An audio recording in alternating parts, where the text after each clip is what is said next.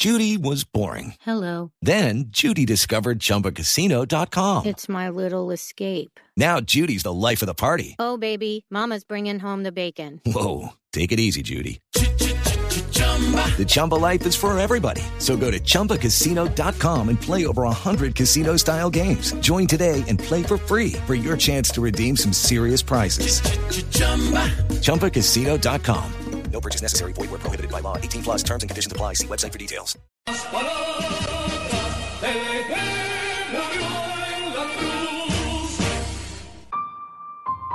El periodismo no tiene apellidos. Es siempre honesto, independiente y comprometido con la verdad. El periodismo no es amigo del poder, lo vigila. Hoy, Mañanas Blue les ofrece periodismo con contexto. Las dos caras de la moneda, sin exageración, sin especulación. A partir de este momento, Mañanas Blue es periodismo en radio. Bienvenidos.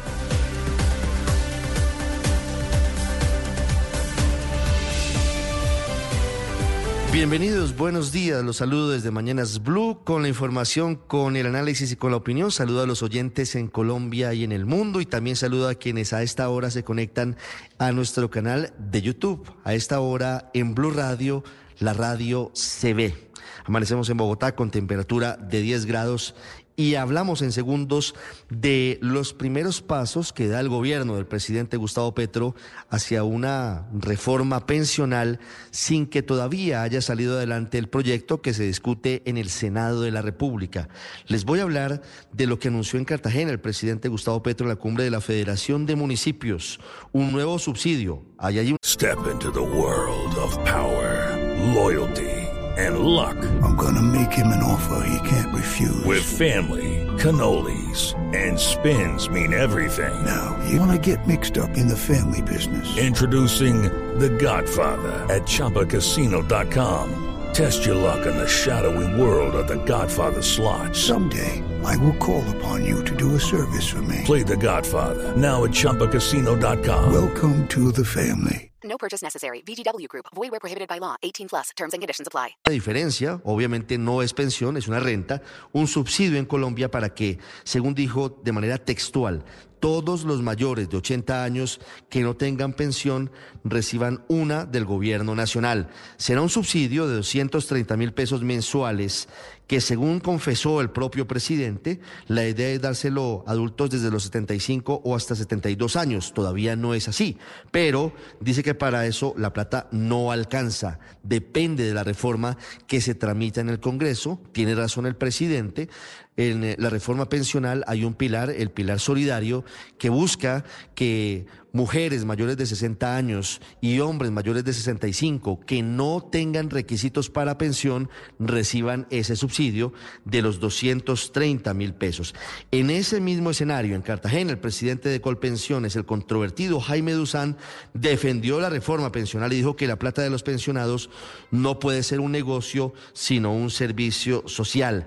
Dijo que Colombia necesita un solo régimen pensional, es decir, criticando de nuevo los fondos privados y ante los problemas que están enfrentando en la reforma en el Senado en materia de quórum, dijo que el gobierno estaría dispuesto, y esto es noticia, a bajar el umbral obligatorio de cotización a Colpensiones de tres a uno y medio salarios mínimos. Ese es el punto de honor para muchos congresistas y por el cual hoy no estarían dispuestos a apoyar la reforma pensional. Hablando de pensiones, hay otra noticia importante, esta vez desde la Corte Constitucional, que ordenó que las pensiones de las mujeres que coticen en fondos privados se reduzcan no tendrán que ser 1.150 semanas, serán mil semanas. Esta determinación ya se había tomado con quienes aportan en Colpensiones. La Corte argumentó que muchas mujeres, por desigualdad laboral y falta de oportunidades, no se pueden pensionar.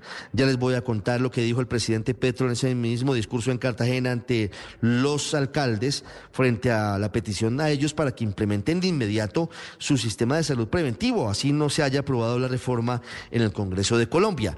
Ya van dos. Lo que hace el presidente es intentar sacar adelante sus reformas sin que necesariamente hayan salido adelante, hayan sido aprobadas por el Congreso de Colombia. Dijo el presidente a los municipios que espera que no se queden esperando para reparar hospitales quebrados y abandonados, sino que transiten hacia el modelo que él está proponiendo. A propósito, así como Sura, Famisanar, que está intervenida por la Superintendencia de Salud, también eh, tiene buenas sensaciones y le suena la idea de volverse gestora de salud y vida y transitar hacia el modelo preventivo de Gustavo Petro. Les hablaré en segundos, por supuesto, de la renuncia más o menos cantada de Olmedo López a la dirección de la Unidad para la Gestión del Riesgo después del escándalo por la compra de 40 carotanques para llevar agua a la Gaujira por más de 46 mil millones de pesos.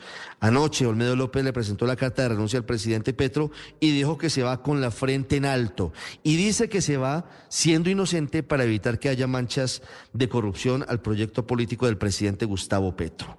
Voy a hablarles también de las investigaciones que hay en Tuluá fue capturado el exalcalde John Jairo Gómez Aguirre. Este hombre fue alcalde de Tuluá hasta el pasado 31 de diciembre.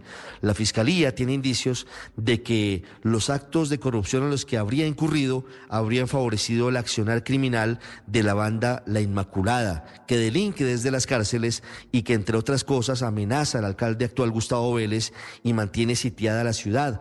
Hace tres semanas, un fin de semana estuvo prácticamente Tuluá bajo toque de queda por cuenta de los ataques de la Inmaculada, incinerando vehículos y asesinando funcionarios de la Secretaría de Tránsito de ese municipio. Vamos a hablar también de otros temas de economía, de las utilidades de Ecopetrol, de cómo aumentó el aporte de la estatal petrolera al Estado colombiano, de cuál es la verdadera perspectiva en su verdadera magnitud de Ecopetrol y también del desempleo en Colombia que cayó del 13,7 en enero del 23 al 12,7 en enero del 24 que se puede mirar en dos perspectivas con una buena noticia porque sigue bajando el desempleo, pero por otro lado con muchos desafíos que advierten desde el campo, en donde hay la mayor parte de empleos creados, y también desde el sector de los industriales.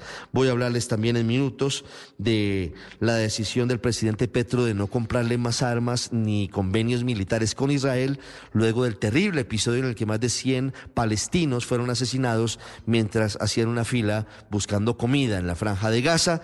El comandante del ejército habló frente a esto y dijo que no considera que esto vaya a afectar la seguridad nacional en nuestro país. A las nueve de la mañana, Salvatore Mancuso comparece ante la justicia para determinar si finalmente se le concede o no su libertad. Hay estrictas medidas de seguridad para el traslado de Mancuso a los tribunales en Bogotá. El presidente Petro ya está en San Vicente y las Granadinas, participará en la, en la cumbre de la CELAC y se reunirá, entre otros, con el presidente de Brasil, Luis Ignacio Lula da Silva y hace seis minutos iniciaron en Moscú los funerales de Alexei Navalny, el principal opositor de Vladimir Putin, que murió en extrañas circunstancias. Su familia dice que fue asesinado por el régimen ruso y advierten desde el Kremlin que habría consecuencias si hay disturbios en el funeral que se lleva a cabo en este momento. Bienvenidos como siempre, un gusto acompañarlos. Tenemos en Bogotá una temperatura de 10 grados centígrados. Hoy es el Día del Contador en Colombia. Feliz día para todos los contadores, para todas las contadoras en el país. Es el día de la cero discriminación. Todavía existe lamentablemente hoy en el mundo moderno actitudes discriminatorias y hace 16 años se llevaba a cabo en territorio ecuatoriano la Operación Fénix, una operación muy controvertida del ejército de Colombia en la que fue abatido alias Raúl Reyes, en ese momento uno de los hombres más importantes de la guerrilla de las FARC y quien era considerado el canciller de ese grupo armado al margen de la ley. Luego de la muerte de Reyes, se incautaron sus computadores, que fueron objeto de una gran controversia, pero además se causó una profunda crisis diplomática con Ecuador, que en ese momento tenía como presidente a Rafael Correa. En Colombia el presidente era Álvaro Uribe. Seis, siete minutos. Muchas gracias como siempre por estar con nosotros. Vamos a continuación con lo más importante en el resumen, en voces y sonidos, en Mañanas Blue.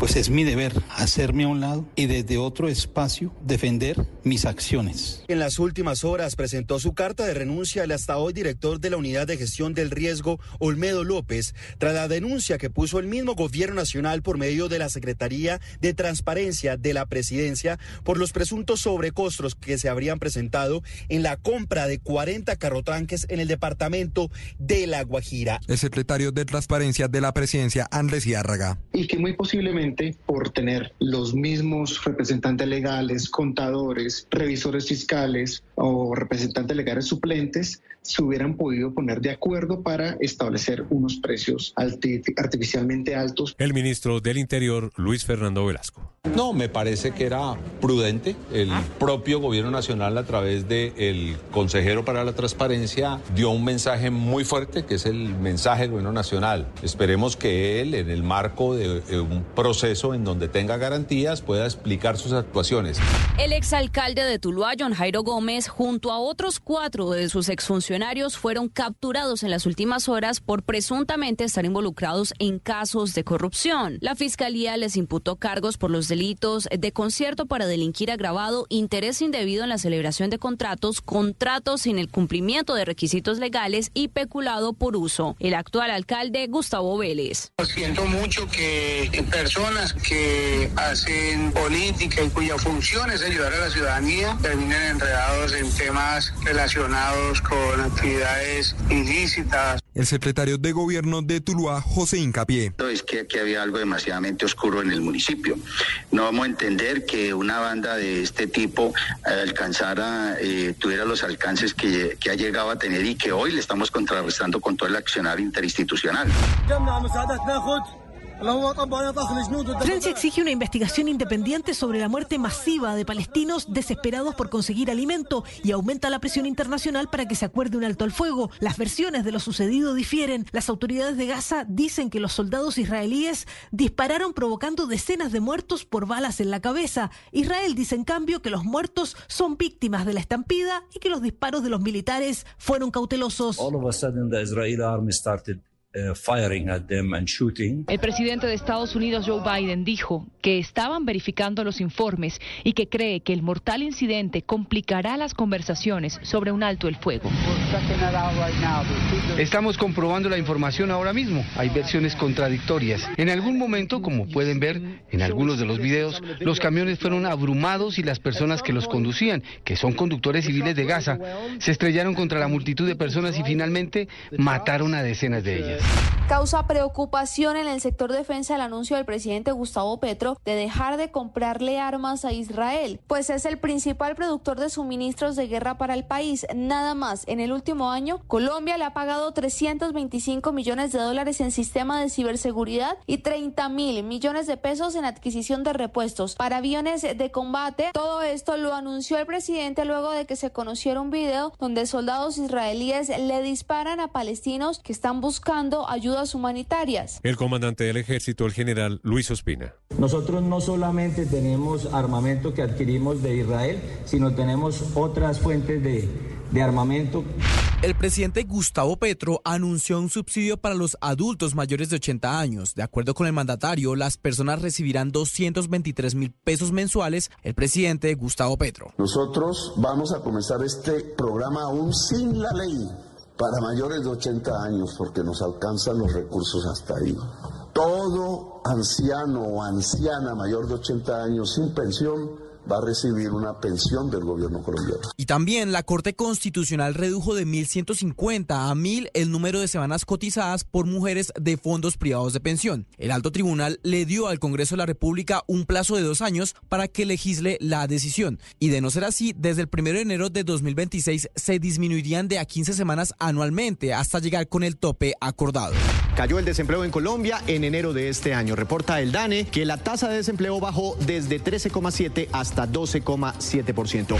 En las últimas horas, Ecopetrol confirmó que sus utilidades cayeron. De 33,4 billones de pesos que Ecopetrol ganó en 2022, pasó a ganarse 19,1 billones en 2021. Esto se reflejó en otro dato que está a la baja y es el dato de los dividendos. Los accionistas de Ecopetrol recibirán este año 312 pesos por acción, lo que implica una caída del 47%.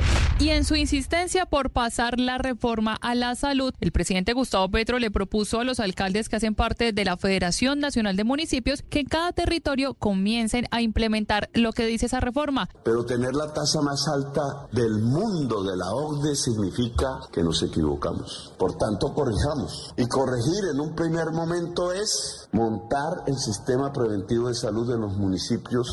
Famisanar, una EPS que hace parte del régimen contributivo y que cuenta con más de 3 millones de afiliados en Colombia, dio a conocer que están dispuestos a implementar el modelo preventivo que planteó el presidente Gustavo Petro para la nueva EPS y las EPS intervenidas. Sobre esto, Sandra Jaramillo es la agente interventora de la EPS Famisanar. No solamente estamos muy dispuestos a hacerlo, sino que ya venimos trabajando en la conformación de los equipos básicos y en el fortalecimiento de estas acciones con la ayuda y el apoyo de la red pública. El expresidente de Salud Coop, Carlos Palacino, fue condenado a 15 años de prisión por fraude procesal y estafa. La decisión se da luego de un caso de corrupción ocurrido entre 2010 y 2011, cuando se hizo la expedición de casi 3.000 cheques por parte de la EPS y de los cuales no llegaron a su destino porque terminaron guardados o anulados. Condenar a los señores Carlos Gustavo Palacino Antía y al señor Javier Mauricio Sabogal Jaramillo.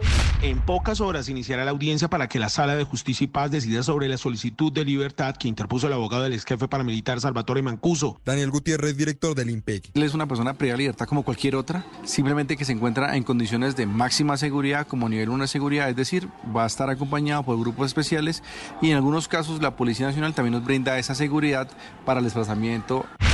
Va el colombiano John Arias, tiró. John es figura en Brasil. El colombiano anotó los dos goles con el que el Fluminense se proclamó campeón de la Recopa Sudamericana al ganarle 2 a 0 a la Liga Deportiva Universitaria de Quito. La serie quedó 2 a 1 y el colombiano fue el mejor jugador del campeón. Y la Federación Colombiana de Fútbol hizo pública la carta en la que la FIFA califica de exitosa la implementación del VAR en el país. La carta también dice que a partir de ahora Colombia será denominado como organizador con experiencia de competencias en el uso del VAR. Esto por implementarlo durante tres años. Y que ahora la Federación tendrá más autonomía en el uso y desarrollo de las herramientas en territorio nacional. Estás escuchando Blue Radio. Me llena de orgullo la transformación que mi Barranquilla está viviendo. Lo veo cada vez que paso por uno de los nuevos parques en el norte, cuando veo a mis hijos disfrutando los bosques urbanos que ahora son espacio público, o con las nuevas ciclorrutas e infraestructura. En el crecimiento del Atlántico y Bolívar está el desarrollo urbano gestado por una empresa que lleva 90 años aportando al desarrollo de las regiones de Colombia. Aquí hay crecimiento, aquí hay Grupo Argos, inversiones que transforman. En tu éxito, Nevecon LG a 8.249.950 pesos con cualquier medio de pago o 7.499.950 pesos con tarjeta éxito. Válido del 1 al 4 de marzo. 150 unidades. Aplican términos y condiciones. Vigilado Superintendencia Financiera. Tarjeta éxito emitida por compañía de financiamiento Tuya S.A. Sube la temperatura, bajan los precios y dan ganas de viajar. Comenzó Hot Sale de Viajes Falabella, el evento más caliente del año. No te pierdas hasta un 70% de descuento, los mejores paquetes, circuitos y beneficios adicionales pagando con CMR. Reserva tu hora y planifiquemos juntos tu próximo viaje. Revisa términos y condiciones de la campaña en www.viajesfalabella.com.co. Está prohibido el turismo sexual de menores. Ley 679 de 2001. RNT 31460. Haz de tu casa el mejor lugar del mundo. La temporada de Casa Home Center llega a Blue Radio con un invitado muy especial. Hola, ¿alguna vez has escuchado el dicho de si mi casa hablara? Bueno, pues se hizo realidad porque es tu casa la que te habla. Hemos vivido tantos momentos juntos que no sé por dónde comenzar, pero lo que sí sé es que quiero seguir transformándome contigo, acompañarte a cumplir sueños y sé que con Home Center me puedes hacer como me soñaste. Encuentra herramientas Bauker con hasta 40% de ahorro. También si estás pensando en renovar tus electrodomésticos, lleva neveras con hasta 20% de descuento y, ¿por qué no? Dos ventiladores Hilux por 299.900 y envío gratis. Así que aprovecha la temporada de Casa Home Center y encuentra la felicidad en los pequeños detalles porque renovar tu casa te hace bien. Las tortas son más ricas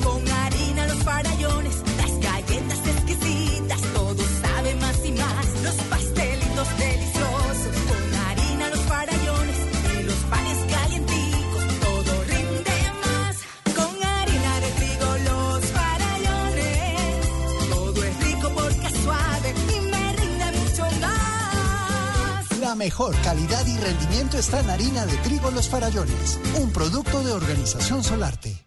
Esta es Blue Radio, la alternativa.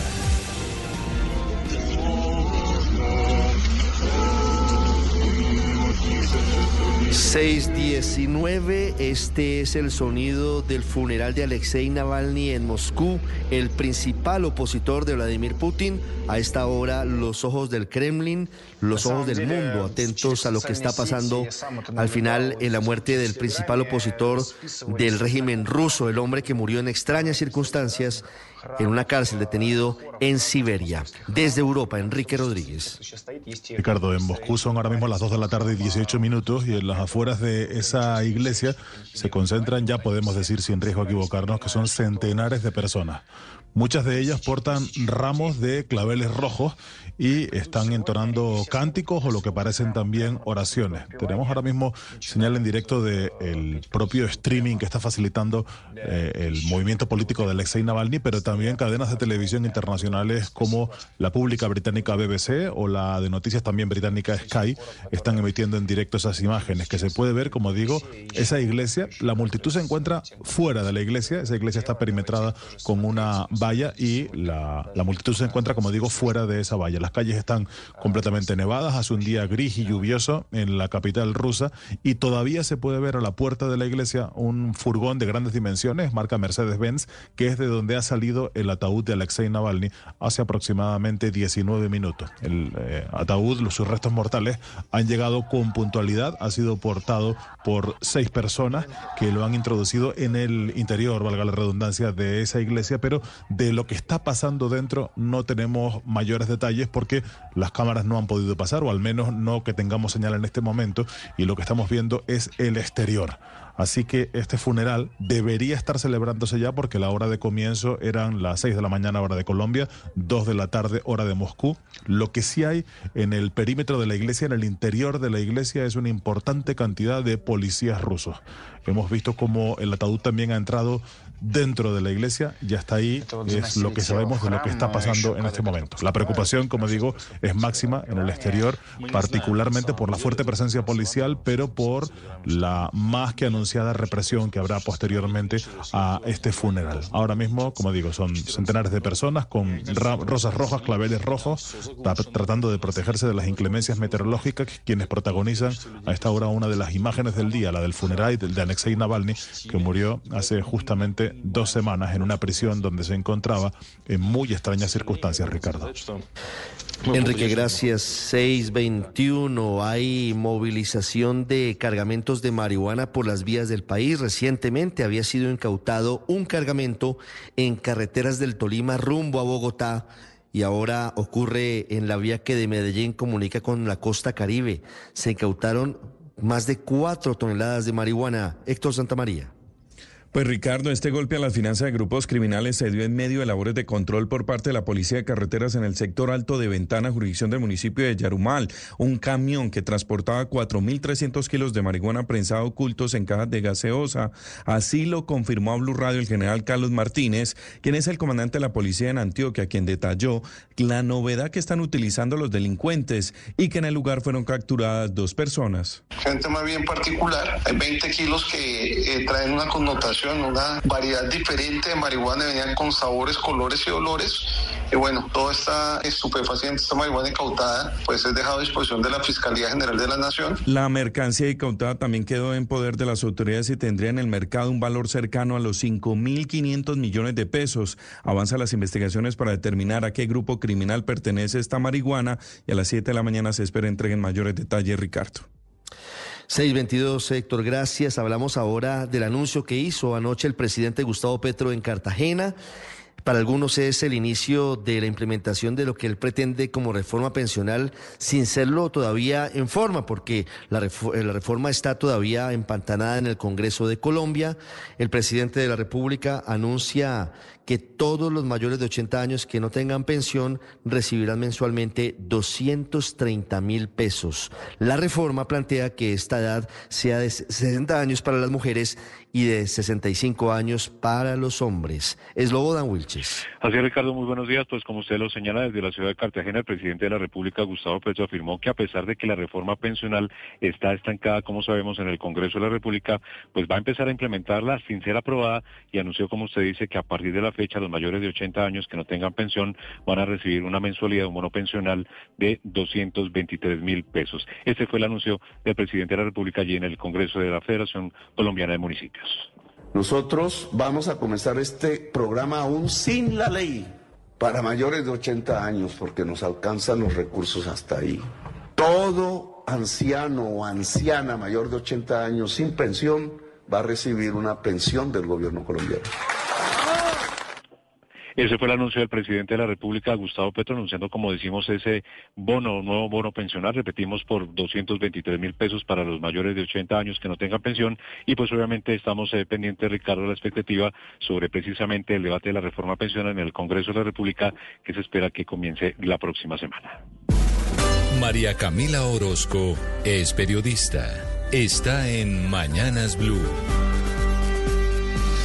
Ya son las 6, 24 minutos de la mañana. Olmedo López era insostenible y se terminó cayendo. En 24 horas pasó de emitir un comunicado alabándose y respaldándose a nombre del gobierno del presidente eh, Gustavo Petro, que finalmente lo desautorizó. Hasta anoche, cuando presentó su renuncia irrevocable, fue director de la Unidad Nacional de Gestión del Riesgo. Fue un paso por esa entidad turbulento en medio de controversias, la suspensión que lo dejó por un mes fuera del cargo y los 40 carrotanques que compró a pesar de las advertencias y por las que increíblemente el propio gobierno, en cabeza de Andrés Hidárraga, que es el secretario de Transparencia, lo denunció penal, fiscal y disciplinariamente. Una denuncia que llega tarde, hay que decirlo, contra Olmedo y contra el contratista de dudosa procedencia y que habla de negocios y de entramados de corrupción y a pesar de ello el presidente Gustavo Petro, que es muy activo y muy enérgico denunciando corrupción, denunciando corruptos y haciendo investigaciones express, no ha dicho una sola palabra por este escándalo que ya cobra la segunda cabeza de un funcionario de su gobierno señalado de presuntos hechos de corrupción. Presidente, hay varias preguntas, presidente Petro, alrededor de este contrato. ¿No le parece raro el contratista? ¿No le parece que Olmedo López y su gobierno debieron atender las recomendaciones en el territorio en La Guajira? Este contrato no le parece corrupto, presidente Petro?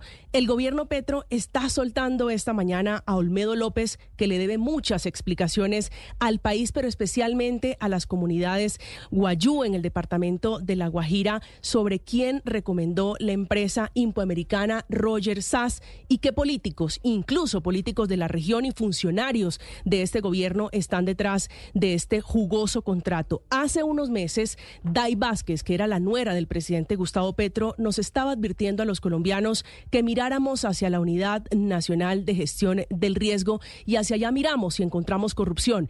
Esta mañana ella misma nos está diciendo que a pesar de la renuncia de Olmedo López hay más, lo que indica que hay más casos de corrupción. Presidente Petro, el país necesita una respuesta, necesita una explicación. No solo basta con la renuncia de Olmedo López, sino alrededor de quién dio la orden para comprar esos 40 carrotanques que no resuelven, por otro lado, el problema de agua en La Guajira. Paola Ochoa es periodista. Está en Mañanas Blue. 6 de la mañana, 26 minutos. Noticias agridulces en materia de desempleo que se desprenden de los datos que publicó ayer el DANE para el mes de enero, con una cifra de desempleo que se ubicó en el 12.7%. Vaso que se puede ver medio lleno si se compara con la cifra de enero del año pasado, cuando dicho número se ubicó en el 13.7%, un punto porcentual menos al día de hoy, lo que equivale a 220 mil desocupados menos frente a enero del año pasado. Pero la verdad, Vaso, que también se puede ver medio vacío si se compara con los datos del mes de diciembre, cuando la cifra de desempleo cerró en el 10%, lo que equivale a un aumento de tres puntos porcentuales comparados con este enero y que se traduce en un aumento de la población desocupada de 649 mil personas.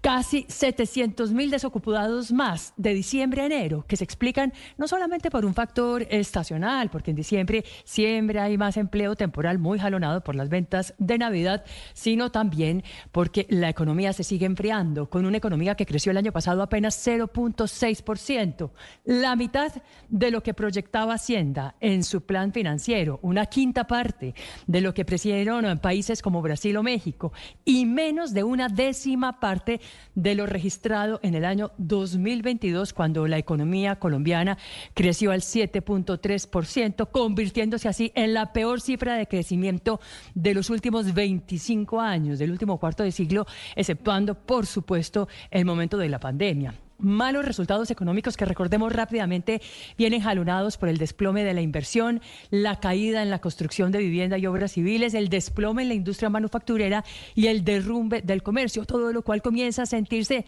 lentamente pero seguro en las cifras de desempleo. De hecho, tal y como le decía ayer el presidente de la Andy, Bruce McMaster, no deja de ser preocupante que todavía estemos hablando de más de 3 millones de personas desocupadas y una tasa de informalidad que golpea a más de la mitad de la población trabajadora y que supera el 55%. Camila Carvajal es periodista. Está en Mañanas Blue. 6 de la mañana, 29 minutos. Así como la EPS Sura, a la EPS Famisanar también le suena la idea de volverse gestora de salud y vida y transitar al modelo preventivo que plantea el presidente Gustavo Petro incluso antes de que se apruebe su reforma a la salud en el Congreso. Ahora, hay serias diferencias entre Sura y Famisanar, así las dos compartan la idea de esa transición. Famisanar es una EPS que hace parte del régimen contributivo que cuenta con más de 3 millones 50 mil afiliados en Colombia y que es una de las cinco EPS intervenidas por la Superintendencia de Salud. Por eso es una de las EPS para las que el presidente Petro, junto a Nueva EPS, dio la orden de implementar el modelo preventivo. Lo de Famisanar no es solo que diga que quiere hacer la transición a ese modelo. En las últimas horas dijo que ya está haciendo un plan de trabajo para conformar los equipos básicos con el apoyo de la red pública y así cambiar en la práctica el flujo de atención, porque este sería un modelo más de buscar la atención cerca de la casa de sus pacientes y buscar la enfermedad antes de que se convierta en una enfermedad de alto costo para el sistema. Además, Famisanar aseguró que está pagando las deudas y que ya ha girado de manera directa el 80% de los recursos, tanto con quienes tienen deudas del régimen contributivo como del régimen subsidiado en toda la red de servicios de salud, lo que representa 1.7 billones de pesos. Que Sura y Famisanar estén de alguna manera levantando la mano para ser gestoras de salud y vida es una noticia que no cae del todo bien en las otras EPS y menos en las asociaciones que las agremian porque esperaban cerrar filas hasta última hora contra la reforma del gobierno. Juan Camilo Maldonado es periodista. Está en Mañanas Blue. La historia de corrupción desenfrenada, fraude, comportamiento codicioso y riqueza extrema que alcanzó su pico en el lujoso Swiss Hotel de Stanford en Singapur en el año 2007, con Carlos Palacino como presidente de Salubcop, encabezando una junta extraordinaria con todo pago para los directivos de la desaparecida EPS y sus esposas, hoy ve su fin en una celda. La juez 17 penal del circuito con función de conocimiento de Bogotá impuso una segunda condena a Carlos Palacino, que tendrá que pagar 15 años y 8 meses de prisión por desfalcar a la desaparecida EPS en más de 14 mil millones de pesos. La condena también cobija a Javier Mauricio Sabogal, ex vicepresidente financiero de Salucop, ambos acusados por los delitos de fraude procesal y estafa en este entramado de corrupción que llevó a liquidar la que fuera la EPS más grande del país. Adicionalmente, Palacino deberá pagar una multa de 1.010 salarios mínimos legales vigentes y fue inhabilitado para ejercer funciones públicas por un plazo de 88 meses. La investigación que llevó a cabo la Fiscalía logró confirmar que Carlos Palacino aprovechó sus funciones como presidente de Saludcop para usar de manera indebida recursos públicos y solventar la falta de liquidez de la entidad. Convirtió los bienes de la EPS en dinero en efectivo. El sector de la infraestructura fue a donde Saludcop desvió buena parte de los dineros que tenían por objeto la salud de los colombianos. Compras de edificios para clínicas, arrendamientos de casas e inversiones en hoteles, colegios, campos de golf y sedes para equipos de fútbol hicieron parte de la contabilidad de Saludcop. Palacino sabía de 2.912 cheques anulados o guardados que no llegaron hasta proveedores de servicios de salud. Con estos cheques, aparentemente simulaban el correcto funcionamiento y pago a los prestadores de servicios de salud y proveedores para luego poder cobrar por la atención de los pacientes al entonces Fondo de Solidaridad y Garantía FOSIGA. Este es el segundo proceso judicial en el que encontraron culpable a Palacino, pues ya fue condenado en una primera instancia a 10 años de prisión caso en el que se le halló responsable de desviar recursos del hoy Sistema General de Seguridad Social en Salud, dineros que ascendieron a más de 390 mil millones de pesos, que fueron usados, según la Fiscalía, para comprar bienes raíces en Colombia, México y Ecuador. Estás escuchando Blue Radio. Llegó Hot Sale del primero al 5 de marzo. Aproveche descuentos hasta el 60% y 0% de interés pagando con sus tarjetas de vivienda en comercios como Max Center, Decameron, Whirlpool, Dafiti, Samsung, Sony. Conozca todas las ofertas y los aliados en www.ofertas.comprasdavivienda.com. Aplican términos y condiciones. Hot Sale es despegar. Aprovecha hasta 70% de descuento para comprar tu viaje completo. Además, cupones imperdibles en vuelos, paquetes, hoteles y circuitos para viajar a tu destino favorito. No te pierdas el Hot Sale de despegar. Despegar. Vivir viajando. Prohibido turismo sexual de menores. Ley 679 de 2001. Para términos y condiciones en www.despegar.com.co. ¿Ves esa ferretería de toda la vida en el barrio? Pues esa fue una idea que mi abuelo decidió convertir en una realidad y que se ha transformado en progreso para mi familia. En la construcción de este sueño ha estado presente el cemento de una empresa que lleva 90 años aportando al desarrollo de las regiones de Colombia. Aquí hay crecimiento.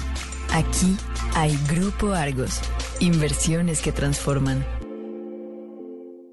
Aunque el fenómeno del niño está causando estragos como incendios, en el sector energético es diferente, pues los embalses que proveen gran cantidad de la energía cuentan con reservas para sobrellevar el actual momento meteorológico. ¿Y qué dicen los expertos sobre el fenómeno del niño? Camilo Sánchez, presidente de Andes. Hoy, según lo que hemos visto en los datos, dicen que tenemos suficiente eh, agua para poder pasar el fenómeno del niño. Alejandro Castañeda, de Andes. Yo no estoy viendo, digamos, desde el lado nuestro no estamos viendo que nos vayamos a pagar en los próximos 3, 4 meses, eh, hoy en día en un nivel relativamente alto comparado con otros fenómenos del niño. Cristian Uzcate, experto en variabilidad climática. El fenómeno como tal ha alcanzado su máxima intensidad. Eh, diferentes eh, organismos internacionales empiezan a mostrar tendencia al decaimiento del, del, fenómeno. Si hay suficientes reservas de agua para llegar a abril cuando haya pasado el niño, ¿por qué los precios de la energía en bolsa aún están a más del doble que otros años? Una iniciativa de Red de Veeduría Ciudadana Red Ver.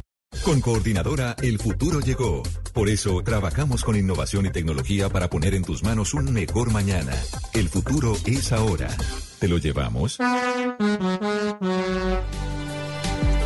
6.35 minutos. En segundo les contamos la agenda de los eh, candidatos a la presidencia de Estados Unidos, del presidente Joe Biden y del expresidente Donald Trump, que siguen en campaña, estuvieron en la frontera con México y siguen hoy en Texas. Ya les vamos a contar la agenda del presidente Gustavo Petro en San Vicente y Granadinas. Se va a reunir con el presidente Lula, tendrá una bilateral en medio de la cumbre de la CELAC.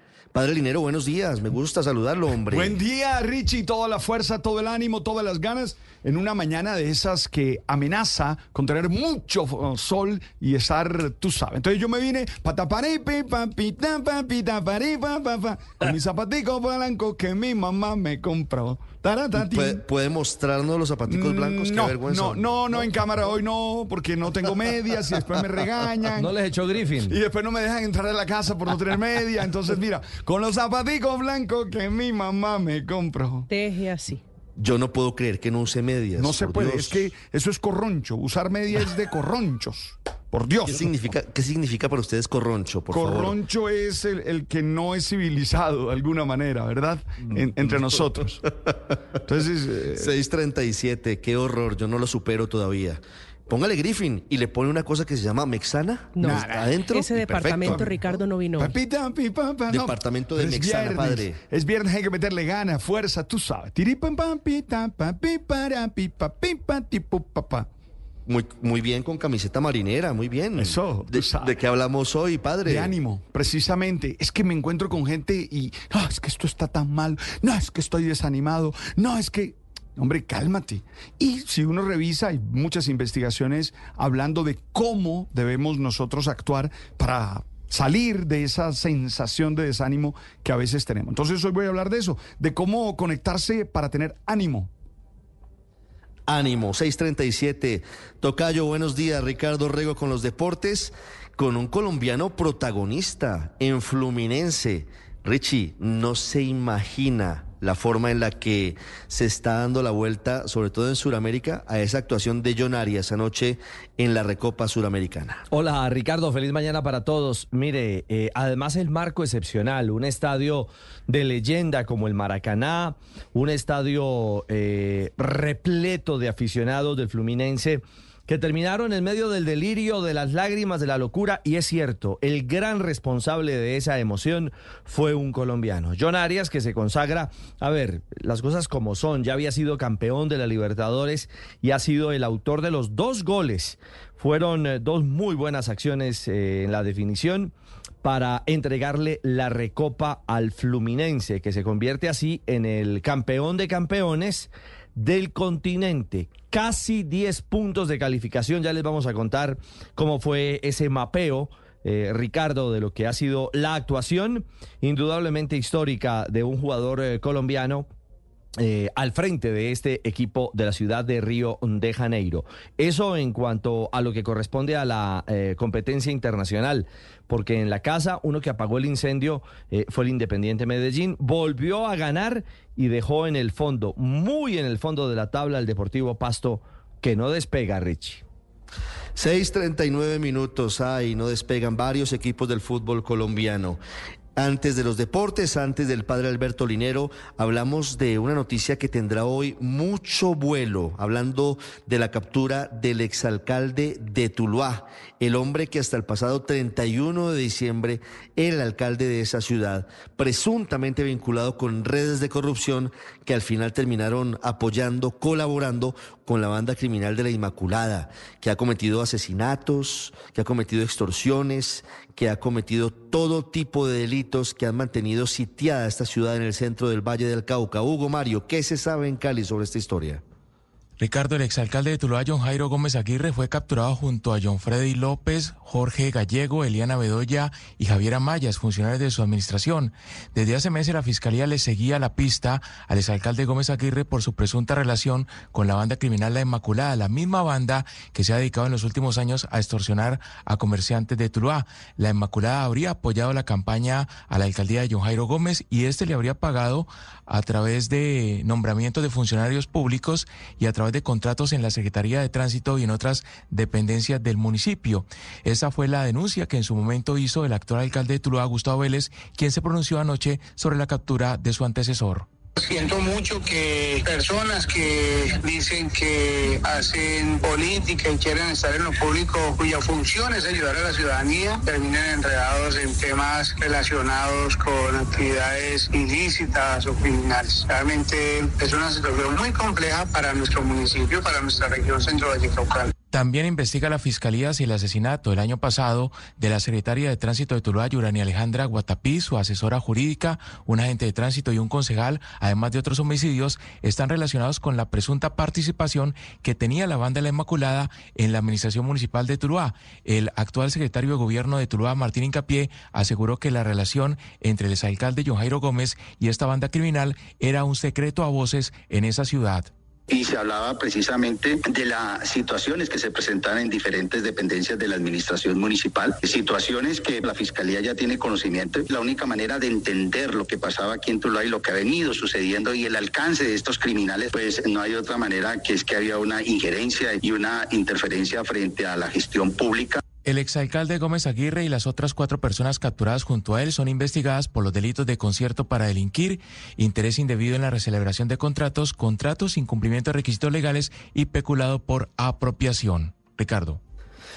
Hugo Mario, gracias. 6:42 minutos. Vamos a las calles de Bogotá con el ojo de la noche que tiene la historia de la misma banda que sigue robando camionetas, pero en esta oportunidad no solamente se llevaron un carro, se llevaron a Otto llevaron a la mascota de una familia que hasta ahora lo busca desesperadamente. Eduard Porras. Ricardo, muy buenos días para usted, buenos días para todos los oyentes de Blue Radio. Aquí está la información con los hechos más importantes y uno de ellos tiene que ver con el robo de una camioneta, esta vez en el sector de la alquería.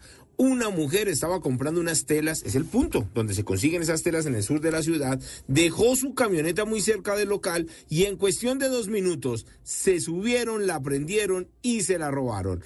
El agravante de esta situación es que en la parte de atrás llevaba su mascota, un perro de raza Pug de color negro llamado Otto. El perro está enfermo, necesita medicamentos y hablamos precisamente con la persona afectada y esto fue lo que le contó a Blue Radio. Estamos muy tristes porque la indolencia de, la delincuencia acá en Bogotá está terrible. Se me llevaron mi perrito y, él necesita unos medicamentos muy especiales. ¿Cómo es el perrito? ¿Cómo lo identifican? ¿Cómo se llama el perrito? El perrito se llama Otto, está con una camiseta color naranja, es negrito, eh, tiene dos años y de verdad él debe estar en este momento debe estar sufriendo mucho ese, ese animalito. Según algunas versiones, fueron dos delincuentes los que llegaron hasta este punto de la localidad de Tunjuelito. Estuvieron verificando en varios vehículos, pero fue esa camioneta la que seleccionaron, la que se robaron y el daño que le hicieron a esta familia porque su mascota está dentro y muchas personas de esa casa están sufriendo y esperan el regreso del animal.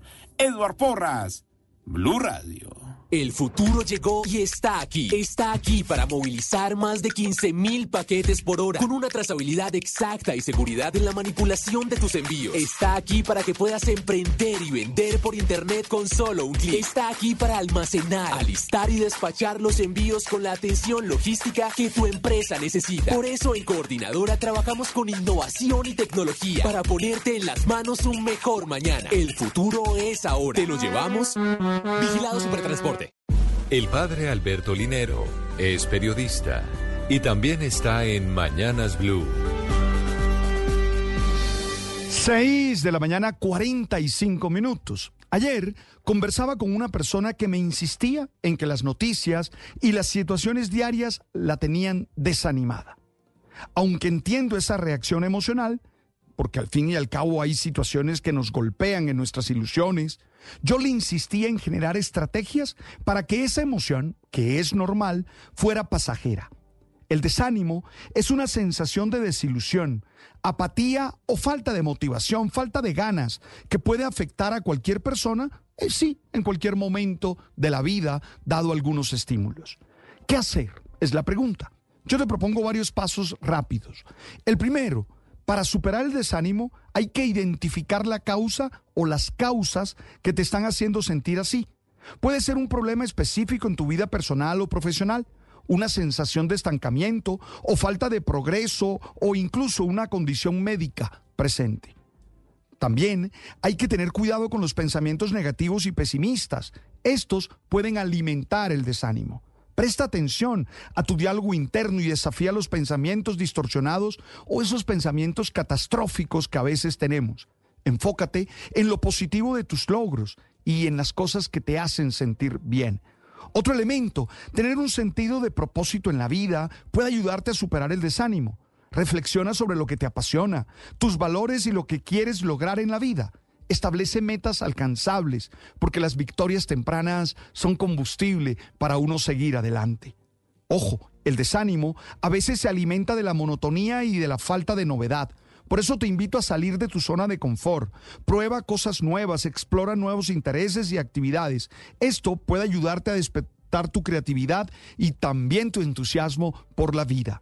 Las personas que te rodean pueden tener un gran impacto en tu estado de ánimo. Oye, rodéate de gente positiva, de gente que te apoye, de gente que te anime. Evita esas personas que siempre tienen un discurso negativo y que siempre ven lo peor y que siempre la desgracia está en la boca de ellos. Estar en contacto con la naturaleza tiene un efecto positivo en nuestro estado de ánimo. Sal a caminar, pasea por un parque, disfruta del aire fresco y la luz del sol. La naturaleza puede ayudarte a que te sientas más tranquilo, más conectado, más en paz. Yo sé que esto que te estoy diciendo no es una fórmula mágica, pero estoy seguro que provoca reacciones en nuestro ser que nos ayudarían a estar en una actitud más optimista. Recordemos que con esfuerzo y paciencia podemos superar el desánimo y recuperar la motivación y la alegría por la vida. Las victorias y derrotas, la pasión y la afición en juego y los datos de lo último en deportes se lo presenta Mañanas Blue.